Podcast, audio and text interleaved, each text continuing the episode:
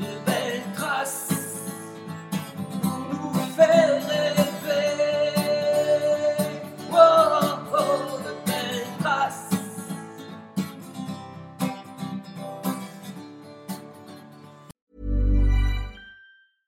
Ready to pop the question? The jewelers at BlueNile.com have got sparkle down to a science with beautiful lab grown diamonds worthy of your most brilliant moments. Their lab grown diamonds are independently graded and guaranteed identical to natural diamonds, and they're ready to ship to your door. Go to BlueNile.com and use promo code LISTEN to get $50 off your purchase of $500 or more. That's code LISTEN at BlueNile.com for $50 off. BlueNile.com code LISTEN. Mom deserves the best, and there's no better place to shop for Mother's Day than Whole Foods Market. They're your destination for unbeatable savings, from premium gifts to show-stopping flowers and irresistible desserts. Start by saving 33% with Prime on all body care and candles. Then get a 15-stem bunch of tulips for just $9.99 each with Prime. Round out Mom's menu with festive rosé, irresistible berry chantilly cake, and more special treats. Come celebrate Mother's Day at Whole Foods Market.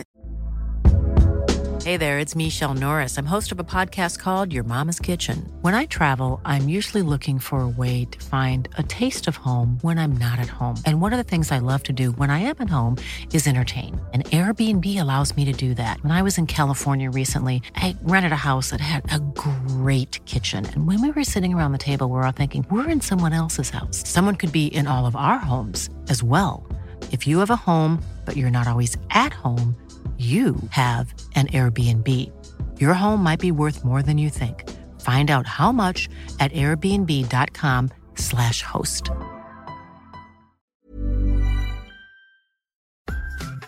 Bonjour à toutes et à tous. Bienvenue dans le podcast Belle Trace.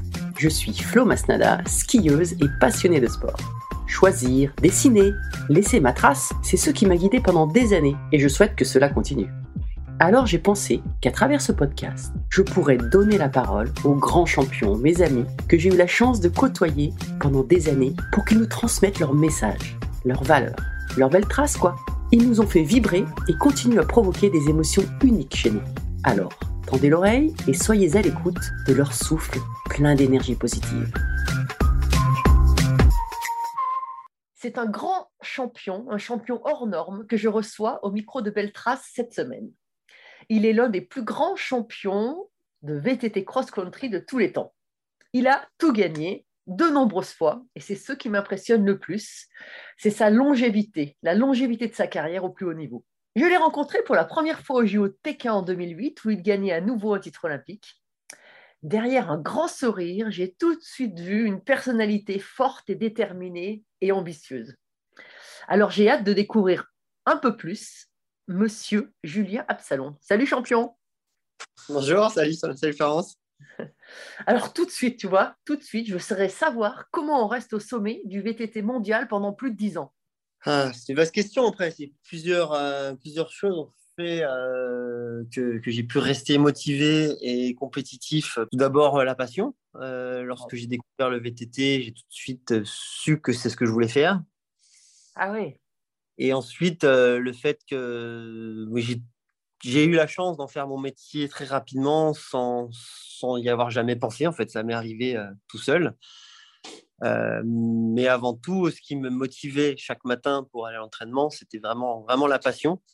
Et le fait que, que mon sport ait beaucoup évolué aussi, euh, ça fait pour moi que ça n'a jamais été lassant, puisque le VTT, c'est sport de pleine nature. Euh, donc, c'est pas comme un stade de l'athlétisme ou une piscine, où c'est toujours, pour un stade, toujours 400 mètres. Pour une piscine, c'est toujours 25 ou 50 mètres. Et ça, ça change jamais. Là, d'une compétition sur l'autre, c'est jamais le même parcours, c'est jamais les mêmes terrains. Euh, également, le- la réglementation a beaucoup évolué. euh, puisque j'ai gagné les Jeux à Athènes en 2h17, à Pékin en 2h02, et ensuite euh, les Jeux de Londres euh, se sont gagnés en 1h30. Donc il y a eu un raccourcissement Ah oui. des durées euh, de, de, de course. Également, les parcours avant étaient beaucoup plus longs. des boucles qui faisaient 7, 8, 10 km. Maintenant, on est sur des boucles de 5 km, 6 km maximum, avec donc des montées qui sont beaucoup plus courtes, beaucoup. Donc, c'était à la, à la, base, sur le papier, pas du tout pour m'avantager, puisque quand on prend l'âge, c'est plus facile d'allonger la distance mmh que de raccourcir la distance et du coup d'augmenter l'intensité. Ouais. Mais j'ai pris ça plus comme un défi et comme un nouveau challenge euh, de, bah, de, de m'entraîner différemment, de m'adapter euh, à ces nouveaux formats, à ces nouvelles, euh, ces nouvelles cette nouvelle réglementation. Ouais. Et puis également, ce qui pousse un athlète à, c'est la concurrence. C'est, euh, c'est, je pense que l'arrivée de Nino Shorter, j'ai eu quelques années d'ultra domination. Ouais. Je pense que si ça avait duré plus longtemps, j'aurais certainement arrêté ma carrière après, après les Jeux de Londres. Mais euh, le fait de, de, se faire titiller par des nouveaux concurrents, bah, ça, ça permet de se remettre en question. Euh, et de, bah, de, retourner au travail encore plus, plus intensément pour, euh, bah, pour progresser et puis pour, euh, pour, pour, tenter de, de battre les petits jeunes qui, qui arrivent. Donc voilà, c'est tout ça qui font que. Ouais. C'est génial de, de, que tu parles de, de l'adversité qui, t'a, qui, t'a, qui a continué à te motiver. Quoi. Et je, trouve, que c'est c'est hyper sain quoi, de dire euh, ah, bon, il y, en a qui arrivent, alors il y a les petits jeunes, mais il y a aussi euh, mon concurrent étranger. Et, euh, et, en fait, je vais tout faire pour continuer à, le challenger et, et, à gagner encore. C'est vraiment ça, c'est sur la, fin de carrière. Et lui, mon meilleur ennemi, Nino Schurter, qui on s'est battu pendant, des années, les plus belles victoires, c'est forcément celles qu'on qu obtient devant son adversaire le plus coriace. Oui, mais c'est pas les victoires les plus simples non plus, donc euh, donc c'est ça. c'est pour ça qu'elles sont plus belles. Oui, ouais, ouais, ouais, non, non, sur ça, non, non, et je trouve ça génial, vraiment, euh, je trouve ça top. Et alors au tout début, tu disais, euh, bah, déjà, on va venir sur plusieurs points, mais dans ta carrière, c'est vrai que tu, je, ça, je suis super étonnée que tu parles des, tu connaisses, tu te rappelles des temps des, euh, des compétitions à la minute près. Je trouve ça, je trouve ça génial. Mais, mais c'est vrai que j'ai lu que oui, ça a vraiment évolué. Comme tu disais, les parcours ont diminué, ont diminué, les boucles sont plus courtes. Il y a aussi beaucoup plus d'éléments euh, euh, artificiels. Et euh, tu as, fait évoluer vraiment ta technique aussi euh, à ce moment-là. Tu t'es à chaque fois adapté. Est-ce que c'est pas ça aussi la, ce qui a fait la différence avec les autres? C'est qu'à chaque fois, tu t'es remis en cause et pour, continuer à être au top. Oui, je pense que c'est le propre de tout athlète, c'est de savoir se remettre en cause pour, pour progresser. Euh, il faut toujours être dans l'analyse, dans l'analyse de ce qui fonctionne, de ce qui fonctionne moins bien, et puis d'essayer de, de, travailler euh, sur euh, ce qui fonctionne moins bien. Aussi dans l'analyse pour voir euh, comment évolue notre, notre, sport. Le VTT, c'est aussi un, un, sport mécanique. Mmh. donc, il a fallu aussi s'adapter à, à l'évolution du, du, matériel.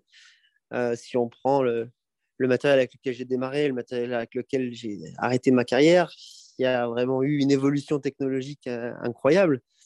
Donc forcément, euh, la manière de, de piloter un VTT des années 80, de début 2000, on va dire, mmh. et de 2020, c'est pas du tout la, la, même chose. On, passé, on a changé de taille de roue de 26 pouces à 29 pouces, passé de, de frein à V-brake, c'est-à-dire à câble, à des freins à disque à des vélos euh, simple suspension, c'est-à-dire juste une fourche à l'avant, avec à des vélos tout suspendus. Euh, c'est vraiment très très très très différent. Il y a eu une évolution technologique incroyable puisque le VTT reste un sport euh, jeune et a énormément évolué ces 20 dernières années. Oui, ça c'est vraie, un vrai parallèle, euh, un vrai, beaucoup de points communs qu'on a avec le ski, hein, parce que tout à l'heure tu parlais bah, le fait que c'était pas un sport d'intérieur ou un, ou, un, ou un 100 mètres dans une piscine, enfin voilà, c'est euh, ou, sur un stade, on a, on a le, cadre qui change tout le temps. On a aussi cette, euh, cette, euh, comment dire, cette communion presque qu'on doit avoir avec son matériel et être à l'évolution, parce que nous aussi, on ski, c'est vraiment, euh, moi aussi, hein, quand j'ai commencé, bah, j'étais la première à utiliser les skis courts, les skis paraboliques, et c'est vrai qu'on est passé, je suis passé d'un mètre 85 à un mètre 60, quoi, les skis, donc il fallait aussi être, être ouvert à, avoir cette ouverture d'esprit aussi pour, euh, pour travailler, être en communion et vraiment, enfin presque ne faire qu'un avec son matériel. Est-ce que toi, tu l'as vraiment ressenti ça? Est-ce que euh, est-ce que c'était quelque chose qui t'intéressait aussi ou, et tu avais une collaboration avec tes, avec tes sponsors pour développer ton, ton vélo ou c'était euh, parce qu'il y en a qui n'ont pas du tout hein, cette sensibilité-là. Oui, c'est quelque chose qui m'a toujours plu en tant que pilote professionnel VTT. de, on est on est payé pour gagner des courses, mais aussi pour faire évoluer le, matériel. Donc, travailler avec les ingénieurs, faire des séances de, de tests pour euh, participer à, l'amélioration des produits qui seront ensuite euh, bah, vendus pour, pour le grand public. Ça, c'est super, c'est super intéressant. Et après, il y a aussi euh, sur le terrain, savoir régler son matériel mmh. par rapport à la compétition.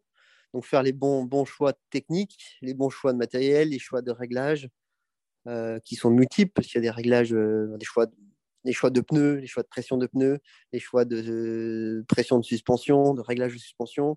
Ah on ne se rend pas compte de euh, tout ça en fait, hein, dans de, l'extérieur. C'est comme nous en ski, quoi. Les gens, quand ils, voilà, ils, voient ils te voient. Oui, en ski, un, mauvais fartage et on perd la, on perd la course. On ne peut ah pas forcément gagner la course grâce au matériel, ah parce que tous ceux qui vont être devant auront fait les bons choix. Par contre, on peut perdre la course sur un mauvais choix matériel. Ah, je suis tout à fait d'accord. Je dis souvent le, le meilleur skieur du monde, s'il n'a pas des, des, bons skis, il ne peut pas gagner. Et, et bon, inversement, le, celui qui n'est pas bon, même avec les meilleurs skis du monde, il ne pourra pas gagner non plus. Hein. Donc, euh, oui. c'est vraiment une, un couple hein, avec, le, avec son matériel. Et je pense que c'est comme en, VTT comme en ski. Tu parlais tout à l'heure de faire corps avec son, son matériel. Ouais. Euh, un VTTiste, il est presque plus à l'aise avec, euh, sur un VTT qu'à pied. Et un skieur, il est certainement presque plus à l'aise avec des skis au pied qu'avec des baskets. Ouais, c'est clair, c'est clair. Bah justement, quand tu parles de, ça, euh, j'imagine que l'entraînement était euh, énorme sur le, sur le vélo, mais est-ce que tu t'entraînais aussi avec, d'autres sports à, côté? Quel, quel, autre sport tu faisais? On faisait forcément un peu, mais quels autres oui toujours fait beaucoup d'autres sports. J'étais, je pense, un des premiers vététistes à, être multi-activité. Maintenant, c'est de plus en plus le cas. Mais j'ai toujours continué à faire du ski de descente. Par mmh. exemple, même euh, certains ont des contrats où c'est interdit.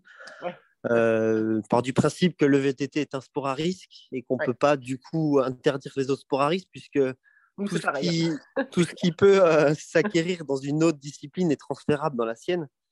Euh, le travail qu'on peut faire en ski de descente, il est forcément intéressant ensuite quand on reprend le, VTT. On travaille au niveau proprioception, au niveau euh, ben, travail musculaire, euh, choix de trajectoire, etc. c'est super, c'est super intéressant. Donc, je continuer le ski de, descente. Je faisais du ski de descente avant de faire du VTT. Mais je ne serais, pas, je serais pas devenu un super champion. Je n'étais pas doué comme en VTT. D'accord. Euh, j'ai lu aussi que avais, avais, euh, tu faisais du judo quand étais avant, avant le VTT. Voilà, c'est les deux sports que j'ai pratiqués euh, longtemps avant de faire du VTT, le judo et le ski. Et, sinon, j'ai fait énormément de sports différents, mais je me lassais très vite. Donc, je passais de l'un à l'autre et je, me lassais vite jusqu'à jusqu'au moment où j'ai trouvé le, le VTT. D'accord. Et tu l'as trouvé à quel âge le VTT justement? Assez tard, à 14 ans. Ah oui. Oui. Et là, de là, euh, j'ai tout de suite compris que c'est ce que je voulais faire.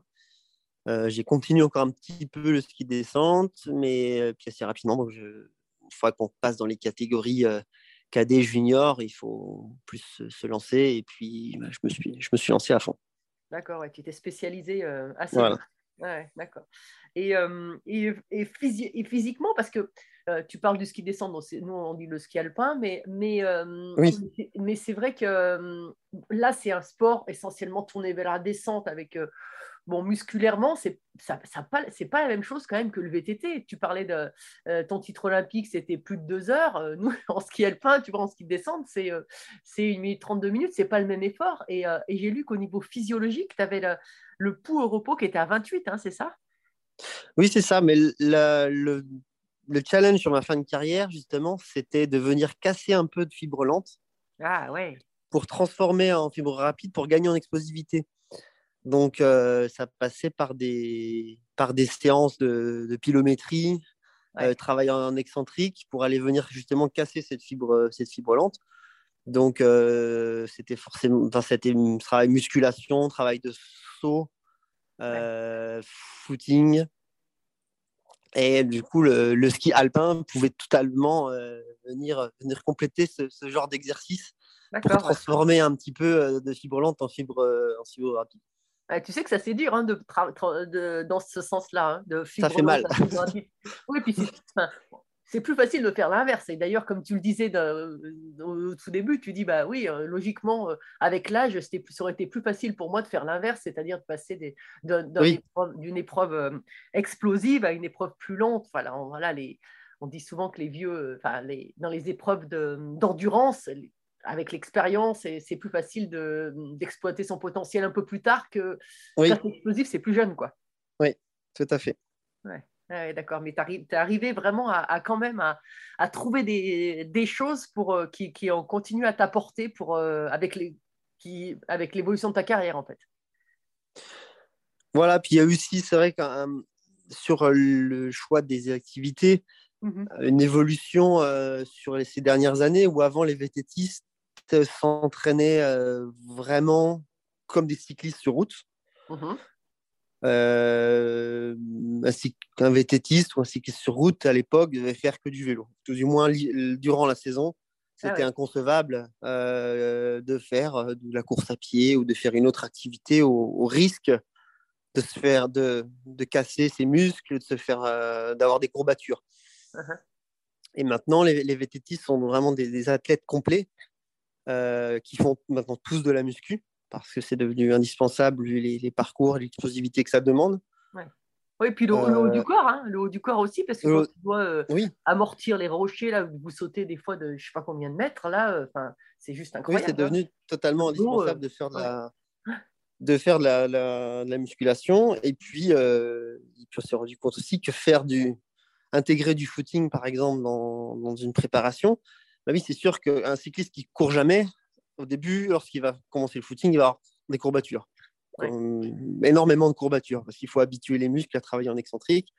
Mais au final, au bout de 4, 5, 5 6 entraînements, euh, les courbatures n'apparaissent plus. Mmh et on peut coupler du coup et, avoir les avantages d'un complément course à pied euh, dans l'entraînement euh, vélo. Ouais, c'est sûr. Et alors, tu, parlais de la route.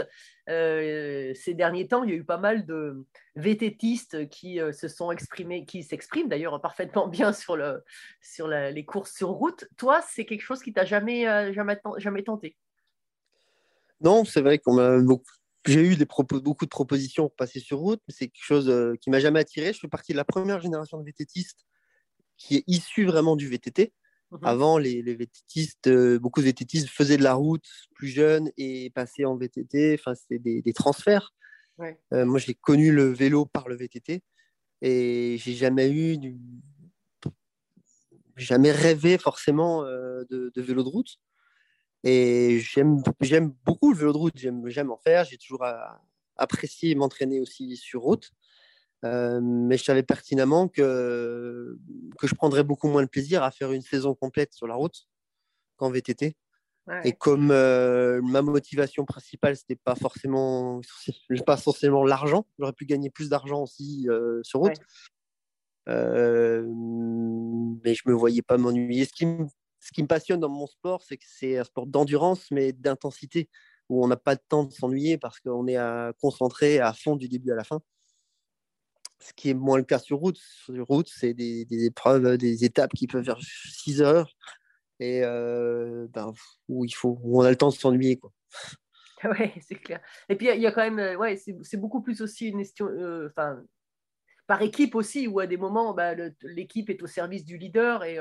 Tandis qu'en VTT, c'est quand même beaucoup moins ça. C'est quand même, enfin, tu peux quand même, il n'y a pas de peloton, c'est pas, voilà, il n'y a pas des courses. Il y a une part, il y a eu la part tactique et la part euh, jeu d'équipe est, beaucoup moins prépondérante, ça c'est sûr. En général, le, plus fort gagne, ce qui n'est pas forcément le cas sur route, puisque c'est aussi en fonction de, des conditions de course, de, la stratégie de course, etc. On voit que tu es beaucoup dans l'analyse euh, de tout. Quand tu parles muscu, euh, on sait les fibres, etc. On sait que tu. Euh, voilà, on j'ai vraiment l'impression que tu, tu connais tout ça. Est-ce que au niveau mental aussi, tu as, tu avais, euh, pendant ta carrière, tu, avais euh, une ouverture sur. Euh, tu, travaillais, tu travaillais avec quelqu'un ou toi-même, tu avais fait des, démarches parce que, parce que, voilà, pour se préparer pour le, pour le jour J et notamment les, voilà, garder ton titre olympique, c'était quand même pas. Ça devait être quand même pas simple à gérer mentalement. Oui, mais j'ai jamais travaillé avec, avec un préparateur mental. Mmh Tout simplement parce que je pense que assez rapidement, j'ai réussi à, me mettre, à mettre en place une stratégie personnelle euh, de, mentale. Mmh Et qu'ensuite, euh, lorsque j'ai eu l'occasion de travailler avec un préparateur mental, ben, j'ai eu tout simplement peur que de commencer un travail avec euh, quelqu'un ah vienne perturber ce que j'avais moi mis en place tout seul. Je me disais, bah, ce que moi j'ai mis en place tout seul fonctionne.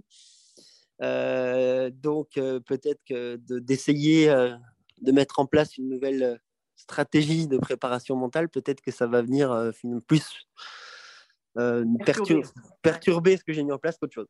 Ah ouais, carrément. Ah ouais, Donc, donc, du coup, tu as, quand même as euh, failli essayer, mais au dernier moment, tu as, dit non. Quoi. Oui, bah, c'est quelque chose qui me passionne aussi.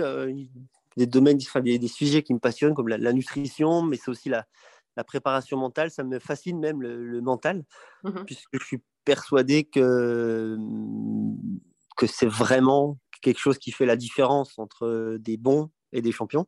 Mmh et je suis assez, ça m'a toujours fasciné le, ce qui est, ce qui est pas capable, ce que j'étais capable de faire en compétition par rapport à ce que j'étais capable de faire à l'entraînement. C'est-à-dire des, bah, des, durées, des, des, niveaux d'intensité qui à l'entraînement, une, une intensité course maintenue sur 1h30, euh, j'étais incapable de la tenir plus de 10 minutes à l'entraînement. Ah et je me suis toujours posé la question, mais pourquoi à l'entraînement 10 minutes et pas 11 Et en course, 1h30, ça passe. Et en fait, c'est juste, c'est juste mental. Ah ouais, mais là, 10 minutes à 1h30. Donc, tu étais une sacrée bête de course, quoi, en fait. Donc, je n'étais pas, pas une bête d'entraînement, parce qu'à l'entraînement, je n'étais pas le, le, meilleur. Je me suis jamais entraîné c'était celui qui s'entraînait le plus, ou mmh peut-être qui se, non plus, qui se défonçait le plus à l'entraînement. Euh, mais par contre, en cours, j'étais capable d'aller vraiment au-delà euh, de ce que je pouvais faire à l'entraînement. Ah ouais. Et alors tout à l'heure, tu parlais de la stratégie mentale. Tu avais mis euh, des rituels en place avant, avant la compétition où tu te répétais, répétais des, des, phrases, où tu avais des, des, une gestuelle particulière pour justement aller chercher cet état de, euh, où tu vas te sublimer, où tu vas, tu vas tout donner Et, est-ce que pendant la course, ça c'est une deuxième question, tu euh, euh, avais des stratégies différentes, je sais pas, peut-être au niveau de la respiration ou autre, parce que sur une heure, une heure trente, deux heures, tu as quand même le temps de, de voir des choses, quoi. Avant la course, la stratégie mentale consistait à, à placer le curseur de stress au bon niveau, c'est-à-dire qu'il n'y a pas de performance sans stress. Sinon, on n'est pas assez motivé. Et euh, donc, mais par contre, trop de stress va venir euh, totalement paralyser euh, et mettre en, mettre en mode panique. Donc, il faut juste, il faut réussir à, à, placer ce curseur exactement au bon endroit. Donc, ça, c'est un travail, un travail mental et puis ensuite euh, rentrer. Euh, Mais quand tu dis un travail mental, c'est-à-dire que tu faisais de la visualisation, tu, euh, de la méditation peut-être, ou des choses comme des, des techniques comme ça pour, pour, mettre, pour te mettre dans cet état-là, pour, pour, maîtriser ce stress qui ne vienne pas te bloquer? Bah, C'est là où je ne sais pas trop l'expliquer, et je sais ah pas trop ce que mais je sais que je mettais en place des techniques qui permettaient, en fonction de si je sentais que le stress était trop important, de pouvoir réduire un petit peu, de relativiser les choses et puis de descendre un petit peu en pression. Ou lorsque la motivation était pas assez importante, que je sentais que, que j'avais pas assez de stress, de pouvoir monter ce, niveau de stress en, en, me rappelant les enjeux du week-end, mais aussi peut-être les enjeux qui allaient arriver après, etc. Mmh et puis euh, ensuite, c'est réussir à se mettre en mode programmation c'est-à-dire qu'avant qu'avant un objectif, finalement, euh, réussir à mettre euh, l'organisme et, le- et la tête en, en mode, mode machine, c'est-à-dire, euh, bah, il y a des moments où il faut dormir. On m'a toujours posé la question est-ce que tu dormais bien la veille d'un jeu- des, des Jeux Olympiques, par exemple? Mhm. Ben, Bizarrement, oui, alors que je suis quelqu'un qui, qui dort pas forcément facilement et pas forcément bien. Mais lorsque j'étais en phase de préparation, ben, il- s'il fallait dormir, je dormais. S'il fallait s'entraîner, je m'entraînais. S'il fallait manger, je mangeais. C'est en fait euh, réussir à rentrer en mode programmation. Il y a plus... Tout est défini à l'avance. Il y a les horaires, il y a les... ce qu'il faut faire au moment où il faut faire. Et il n'y a plus qu'à qu'à suivre la marche. Ah, c'est génial. Et tu es vraiment, ouais, vraiment en mode euh, programmé pour euh, tout, tout, euh, tout pour la performance. Quoi. Euh, Et les deux, trois minutes avant le départ, tu avais un. Tu, euh, pareil, tu, tu- tu faisais monter ou descendre la pression d'ailleurs pour le coup. Euh, tu regardais tes adversaires, tu t'isolais dans ta bulle, euh, dans ta petite bulle où euh, on pouvait te parler ou pas? Non, je pense pas. Ou tout du moins on pouvait, mais Oui. je n'entendais pas. Ah ouais, ok. Ah, c'est génial. tu avais, aussi le regard, j'imagine. Je, je- je revois tes regards au, au départ des, des compétitions, et hyper focus, quoi. C'était, étais vraiment dans, dans le truc un peu en amont, quoi. Oui, totalement. Après, surtout sur, sur les grands objectifs. Où, euh, et d'ailleurs, c'est pour ça que, par exemple, sur les, les Jeux d'Athènes, euh, j'ai quasiment aucun souvenir de ma course. Ouais. Je vois, je- les souvenirs que j'ai, c'est des retransmissions télé où, euh, du coup, euh, j'ai l'impression- de, de me rappeler de ma course par l'objectif de la caméra, mais de plus avoir de souvenirs de, bah, de ma mémoire pendant la course. Ah ouais, c'est, trop. Bah oui, tu étais vraiment dans le moment présent, quoi. Oui. à fond dedans. Et alors, quand on parle de, de souvenirs, est- est-ce que c'est, c'est, ce, quel- ce sont quelle, euh, enfin, c'est quelle course ton, ton meilleur souvenir? Euh, c'est difficile à dire, mais je dirais bizarrement, euh, en souvenir, c'est pas les deux, les deux victoires olympiques. Ouais.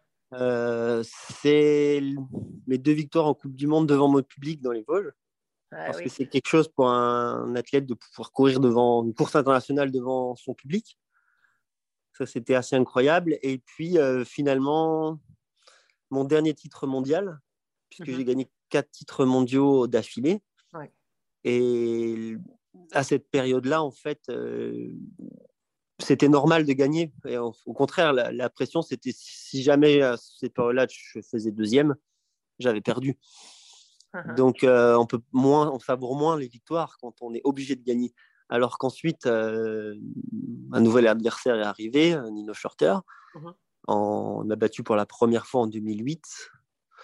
Et ensuite, il a, il a pris le lead et c'est lui qui est devenu euh, numéro un mondial. Et j'ai couru après le titre mondial, euh, du coup, pendant, pendant quelques années avant de le reconquérir à 36 ans en 2016 en, en Norvège. Et là, j'ai beaucoup plus profité et savouré cette victoire qu'au moment de, de ma domination. Ouais, c'est clair qu'en début de saison, enfin en début, de, pardon, en début de carrière, quand on, ça paraît un petit peu facile, et puis euh, et, euh, et, sur la fin, on, on, se rend compte un peu de tout, puis on se rend compte aussi que, que ça approche de la fin et qu'il faut savourer ces moments-là, parce qu'on fait aussi ces moments-là pour profiter, parce que si on si on profite pas de la médaille et de, la, et, euh, et de partager avec les autres, c'est un peu dommage, quoi. Oui, alors au début de carrière, j'ai jamais profité de victoire, parce qu'une fois, ouais. une fois la victoire acquise, euh, c'était fait, j'étais déjà sur la, celle -là, enfin, sur la préparation de la course suivante. Ah ouais, ouais c'est clair. Ah ouais, t'as jamais euh, vraiment euh, ouais, fêté, fêté une victoire ou ouais, Fêté si, mais mentalement, une fois que la ligne d'arrivée était franchie, le, ça c'était fait et j'étais déjà sur autre chose. Ça n'empêchait pas de faire la fête ouais. avec les copains le, le soir, mais dans, j'étais déjà sur autre chose. Ah ouais, tu vois, ça c'est aussi. Euh, j'ai euh, fait mon, mon, podcast aussi, Belle Trace, avec Janie Longo. Et euh, elle était à fond là-dedans, quoi, aussi. Elle était tout le temps, euh, déjà, elle gagnait, mais hop, elle était déjà partie mentalement sur, la, sur les, les, prochains objectifs, quoi, tout le temps. Oui. Et alors, elle, euh, par exemple, elle, elle parlait aussi beaucoup de nutrition. Ça a été une des premières à, à, à parler de nutrition. Euh, toi, tu m'en as parlé tout à l'heure. Euh, je pense que c'était essentiel euh, de mettre le bon carburant dans, dans, dans le bonhomme, non? Tout, tout, à fait. Je me suis intéressé à la nutrition très rapidement quand j'ai commencé ma carrière. J'ai lu des, des livres, notamment de Denis Richer, qui est le spécialiste, euh, qui est la référence dans les sports d'en- d'endurance. Et j'ai appris du coup à, oui, à régler le, et à choisir le, le bon carburant euh, parce que que c'est c'est l'énergie euh, qu'on utilise euh, à l'entraînement et en course, euh, Ouais. ce qu'on qu'on a- ce qu'on mange. Et puis en 2000, euh, depuis 2014, euh, j- il n'y avait pas encore la grande mode du sans gluten, mais je mange sans gluten depuis 2014 puisque je- on a découvert avec euh, le médecin de l'é- l'équipe de France qui est également très euh, très axé euh, micronutrition euh, et diététique. Découvert en fait que je digérais mal le, le gluten, j'avais une intolérance à- alimentaire et depuis 2014, je mange sans gluten. Pas par, euh, ni, bon, ni par effet de mode, euh, mais surtout pri- et prin- enfin, sur- principalement parce que, parce que je suis intolérant. C'est pas forcément que je le conseille à tout le monde, c'est juste que je suis intolérant. Ouais. Et, euh, et c'est vrai qu'aujourd'hui, on entend parler de cette micronutrition. Euh, toi, maintenant, qui es manager d'une équipe, hein, tu es directeur sportif, euh, tout ça, tu t'englobes tout dans, quand tu parles à tes athlètes, c'est euh, pour toi, tout est, important. La nutrition, bon, la, la prep physique, bien évidemment, le travail technique sur le vélo, le travail du matériel, c'est quand même, euh, quand même un sacré boulot. Tu t'appuies, quand même avec d'autres, avec d'autres spécialistes euh, pour tout ça? Oui, c'est clair que la victoire euh, ou la performance, c'est euh, plein de petites choses mises tout à bout. Il faut que tout soit bien imbriqué, imbriqué euh, pour réussir à la meilleure performance possible. Et depuis cette année, donc dans, dans l'équipe, j'ai recruté une, une nutritionniste Ah oui. Mhm. qui a d'ailleurs fait plusieurs stages avec Denis Richer. Mais en VTT, c'est, je pense, on est l'une des, seules équipes à bénéficier d'avoir une nutritionniste à plein, à plein temps dans l'équipe. Donc, elle peut suivre vraiment les, les bilans nutritionnels des, des pilotes. Et puis, elle est avec nous sur, euh, sur toutes les compétitions internationales Mhm. pour, euh, bah, pour adapter vraiment euh, les rations en fonction des, des besoins des, des coureurs. Donc c'est un, plus, je pense que c'est un plus, mais c'est vraiment, vraiment très important pour, pour la performance. Et donc aujourd'hui, je disais que tu étais donc t'es dir- on dit quoi, directeur sportif de, de ton équipe, directeur euh, manager, comment Manager, oui. Manager, franchement. ok. oui. Euh, tu- tu- euh, à la fin, avant, à la fin de ta carrière, tu pensais euh, euh, évoluer vers, euh, vers ce type de continuer ta passion avec, avec, ce, avec ce métier? Parce que c'est quand même euh, là c'est du management, c'est pas pas simple non plus. Enfin, c'est un autre métier quoi. Oui, totalement. C'est un métier que, que je découvre. Oui.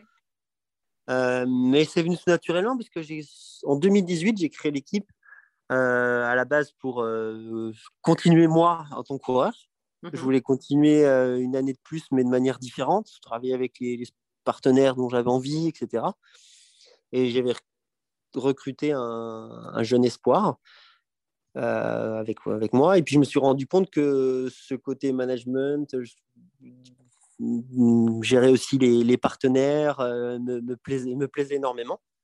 Donc, euh, bah, tout naturellement, j'ai arrêté ma. Enfin, je- tout naturellement, non, ça correspondait aussi en timing au moment où je- j'ai pris la décision d'arrêter. Mhm. Et euh, dans la foulée, je me suis lancé à, à 100% en tant que manager. Et ensuite, j'ai fait grandir l'équipe euh, jus- jusqu'à maintenant. Ouais, c'est bien. Et, et- et là, euh, quels sont vos objectifs de l'équipe? Là, c'est euh, tout euh, axé sur euh, Paris 2024. Enfin, avant, il y a des étapes, hein, mais, euh, mais le gros objectif, c'est Paris 2024.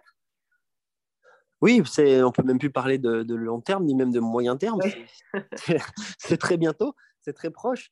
Donc, euh, forcément, dans l'équipe, il n'y a pas que des pilotes français. Il y a, il y a des Français, mais aussi euh, un Suisse, un Italien. Euh, mais les, les Jeux de Paris, de Paris 2024 concernent tout le monde. Ouais. Même si euh, en VTT, malheureusement, il y aura encore moins de, de coureurs qu'en, qu'à la précédente Olympiade. Ah oui. Seulement 38 hommes, ou 32 hommes, 32 femmes. Euh, c'est-à-dire que même les grosses nations comme la France et la Suisse auront que deux hommes et deux femmes au départ. Ah oui, c'est chaud là. C'est chaud, ça veut dire qu'il est certain, il y a de grandes chances que- qu'il y ait au moins un Suisse et un Français dans le top 10 mondial qui ne participent pas au jeu. Ah oui, donc, euh, en gros, tu es, outsider pour gagner une médaille, mais t'es pas, c'est- enfin, tu, peux, tu as une chance de gagner Oui. une médaille, mais, tu- mais tu pourras pas parce que tu fais partie du- d'une Mm. grosse équipe où il y aura deux places euh, maximum. Quoi. Oui. Ah ouais, Donc on est vraiment, oui, euh, avant même les Jeux, euh, là on rentre déjà, d'ici quelques semaines, au mois de mai, on rentre dans les quotas par nation. Bon, après pour la France et la Suisse, par exemple, ça change pas grand-chose, puisque avant il y avait deux, les deux meilleures nations qui avaient trois pilotes. Donc là, il fallait se battre pour être parmi ces deux meilleures nations. Donc là, c'est pas vraiment le cas. La France et la Suisse, on est sûr d'a- d'avoir euh, d'avoir deux pilotes au départ. Mhm. Mais assez rapidement, on rentrera dans les phases euh, de, de sélection où, euh, pour les grosses nations, bah, il faudra clairement être, remplir les critères pour être dans les, parmi les deux. Ah ouais, ça c'est. euh, ouais, bon, ben voilà, hein, ça sera comme ça. Tu, quand tu, tu Oui. connais les, tu connais les règles du jeu au départ, quoi. Donc euh, voilà. Tu, Oui, tu- ouais. tu- voilà, quoi. Ouais. Et alors justement, toi, tu recrutes aussi, euh, comme tu disais, tu as commencé avec des jeunes. Quel serait un- le conseil que tu donnerais à un jeune, euh, un jeune qui démarre sa carrière de, de un Bah, c'est avant tout de se faire plaisir, puisque euh, plus il y a de plaisir et plus on a envie de, de- de s'entraîner. Mhm. Euh, et plus on s'entraîne, plus on progresse. Donc, euh, et puis ah, au tout début, le, bah, le VTT, c'est quand même aussi un sport, un sport ludique. Euh, donc, il faut, euh, il faut pratiquer, il faut s'amuser pour pratiquer. Et ensuite, euh, lorsqu'on arrive dans les catégories d'âge un peu plus, quand on a cadet, junior, euh, ben là, on peut vraiment plus euh, se spécialiser, commencer vraiment à être un peu plus pointu sur l'entraînement, euh, sur la diététique, mettre en place toutes les, les choses euh, pour accéder, euh, accéder au niveau. Et toi, est-ce que tu changerais quelque chose de, de ta carrière, d'ailleurs? Non, je dirais non, puisque même les, les erreurs euh, qu'on peut faire durant sa carrière, elles servent à quelque chose. Mhm. Euh, donc, euh, changer, changer quelque chose va changer le cours de, de la carrière. Donc, euh, non, je pense pas. J'ai une, une petite nouvelle rubrique là dans mon, dans mon podcast. En écoutant d'autres podcasts, je me suis dit, tiens, c'est un truc qui est pas mal. Euh, je vais te dire un mot et euh, tu pourras répondre par un autre mot, si ou plusieurs mots, quoi. Voilà. Ça te va de jouer? Oui. bah alors, on va commencer fa- fa- facile. VTT, Tout terrain, Jeux Olympiques, médaille, avenir, projet, bah, projet, planification, et médaille, victoire, c'est un peu synonyme. euh, souvenir. Bonheur, Bah écoute, super, moi je trouve ça, je trouve ça très bien, ça me plaît bien. Et est-ce que si tu as une, euh, euh, une musique dans ta carrière ou, ou, ouais, qui t'inspirait ou est-ce que tu écoutais pas mal de musique? Pas trop. Pas trop. Tout du moins, sur route, c'est possible de rouler avec de la musique. Ouais. En VTT, jamais, jamais. Et sinon, pour te reposer ou pour euh, faire monter la pression avant, non, t'avais pas de, toi, t'étais pas dans un, dans, t'avais pas de casque, quoi. T'étais, Non. dans ton truc, t'avais pas, Non. besoin de, t'avais pas besoin de ça pour te couper des autres, quoi. Enfin, pour te mettre Non. dans ta bulle. Et, euh, et au niveau euh, livre, euh, tu disais que tu as lu des, t'as lu pas mal de livres au niveau de la, la nutrition. Aussi, t'as d'autres livres aussi ou d'autres, d'autres, euh, des champions qui sont, qui t'ont inspiré. Tiens, je t'ai pas demandé ça. Tiens, est-ce que tu as des champions qui t'ont inspiré d'ailleurs aussi? Oui, on peut pas parler de fans, je pense Ouais. pas avoir de, être fan forcément de quelqu'un, mais des champions qui m'ont inspiré, oui. Euh, des champions comme Roger Federer Ouais. pour sa, pour sa longévité, euh, David Douillet à un moment aussi pour, pour ce qu'il représentait, sur sa reconversion, pour son charisme. Euh, Tony Estanguet, plus dans, même dans ma génération d'ailleurs. Ouais. Donc euh, oui, c'est important, je pense, de s'inspirer euh, d'at- d'athlètes qui, qui ont réussi. Et, euh, et dans ta carrière, il y a, des, il y a aussi, euh, je ne t'ai pas demandé non plus, mais il y a, quelles sont les personnes qui ont compté, qui t'ont. euh, bah, je crois que ton- tes, tes entraîneurs, bien évidemment, euh, mais euh, est-ce qu'il y a des personnes en particulier, tu as envie de parler, tu vois, qui, euh, sans qui, sans qui tu ne tu, tu serais pas là aujourd'hui, quoi, quelque part? Oui, bien sûr, parce que bon, VTT euh, est un sport assez individuel, Ouais. euh, mais euh, il y a toute une équipe, euh, toute une équipe derrière. Euh, et lorsque j'ai commencé ma carrière, j'ai eu la chance de rencontrer les, les bonnes personnes au bon moment, Mhm. notamment mon entraîneur de toujours, Gérard Brox, que j'ai rencontré quand j'étais, je venais de commencer, ça faisait quelques mois que j'avais commencé le VTT. Et il m'a repéré et on a, j'ai jamais changé d'entraîneur. J'ai fait toute ma carrière, euh, avant même d'être professionnel, je travaillais avec lui euh, jusqu'à la fin. Voilà, donc c'est euh, certainement la personne, c'est la personne avec laquelle j'ai le plus le travaillé le plus longtemps. D'accord, ouais, ouais, c'est celle qui, avec qui tu as, vraiment démarré ta passion aussi. Et, euh, et on, sait, on sait que c'est important. On a tous dans une, dans une carrière ou dans une vie en général, on a rencontré souvent une personne qui nous a inspiré, qui nous a aidés et, euh, et qui nous a ouvert des voies, quoi. Et, euh, Oui, un peu des guides, quoi. oui, tout à fait. Alors, on arrive vers la fin du podcast déjà, et j'ai deux dernières questions. Alors, euh, la première, c'est est-ce que tu as, une devise dans la vie ou un, un motto, tu sais, comme on dit en anglais? Pas forcément une devise, mais toujours plus vite, toujours plus loin. Ça, c'est Mhm. ça, c'est un peu un, un leitmotiv. On sent bien l'application qui t'a qui t'a guidé toute ta carrière, qui continue. Et euh, ma toute dernière question, toi qui es, toi qui es skieur, euh, mais c'est pas forcément lié à- à- au ski. euh, mon podcast s'appelle Belle Trace, donc euh, je demande toujours à la fin, qu'est-ce que c'est pour toi une belle trace? Bah, Beltras, c'est un, un endroit magique euh, où on est en, en communion avec la nature et on peut pratiquer son sport favori tout en étant en, co- en communion avec la nature et où on va prendre énormément de plaisir à rouler ou à skier euh, sur, euh, sur cette trace. Donc, c'est euh, c'est le spot parfait, c'est-à-dire le paysage qui va bien, le terrain parfait pour, pour faire sa trace et pour faire son ride. Bah, Écoute, super, ça me va bien comme, comme réponse, ça me parle bien.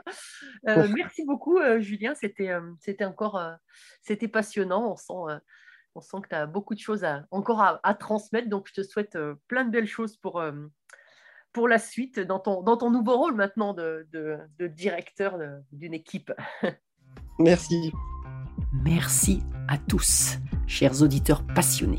Vous savez qu'en ski, on récompense les jeunes skieurs avec des étoiles. Alors, si ce podcast vous a plu et que vous voulez continuer à suivre les belles traces et à le faire découvrir aux amis, mettez non pas 3, mais 5 étoiles. Et pensez à écrire un petit commentaire pour m'aider à progresser et à dévaler les pistes encore plus vite. Allez, tchuss